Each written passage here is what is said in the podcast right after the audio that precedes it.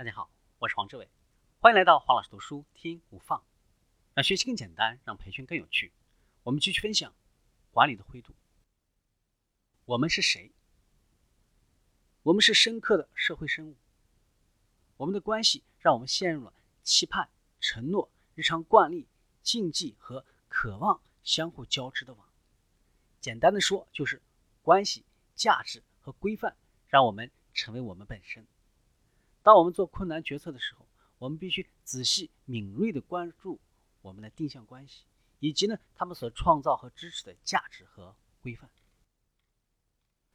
设计思考的五个步骤：第一，不要从这里开始，也就是说，我们在遵从标准建议之前，需要再三思考。第二，关闭分析工具。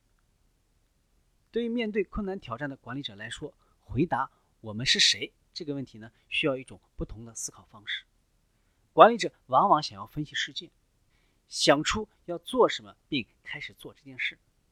但是回答当今世界什么奏效这个问题的时候，则我们要从细微之处和复杂性当中收回目光，转而呢看完整的内容。这意味着你不能够再运用分析，而是要寻求一个新的角度。设计思考是注重质量而非数量的。是曲线思考而非直线思考，它包括了对根本的主题和出现的版本表现的积极，它还要避免快速的凭着直觉或者呢仔细计算好的正确答案，或者反过来依赖不严谨的不加思考的方法。这种思考方法让我们的整个人性依赖于天性、感受、直觉和感性，而不是原始智力或者精密的分析。第三，思考真正的自我利益。第四，考虑组织的故事。故事所传达的真理要比主张观点更为有力。他们坚持的方法是观点不会也不能做到的。故事不仅致力于我们的思想，也影响我们的心和灵魂。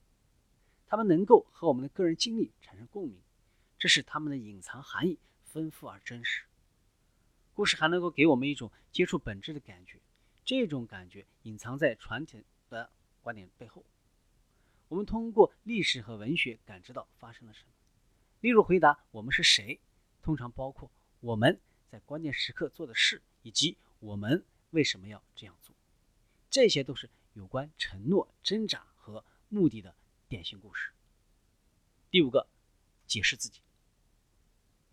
今天的分享就是这样。请关注黄老师读书，每周您都将收到我们推送的黄老师读书的文字版本，只需五分钟，学习很简单。我们下期见。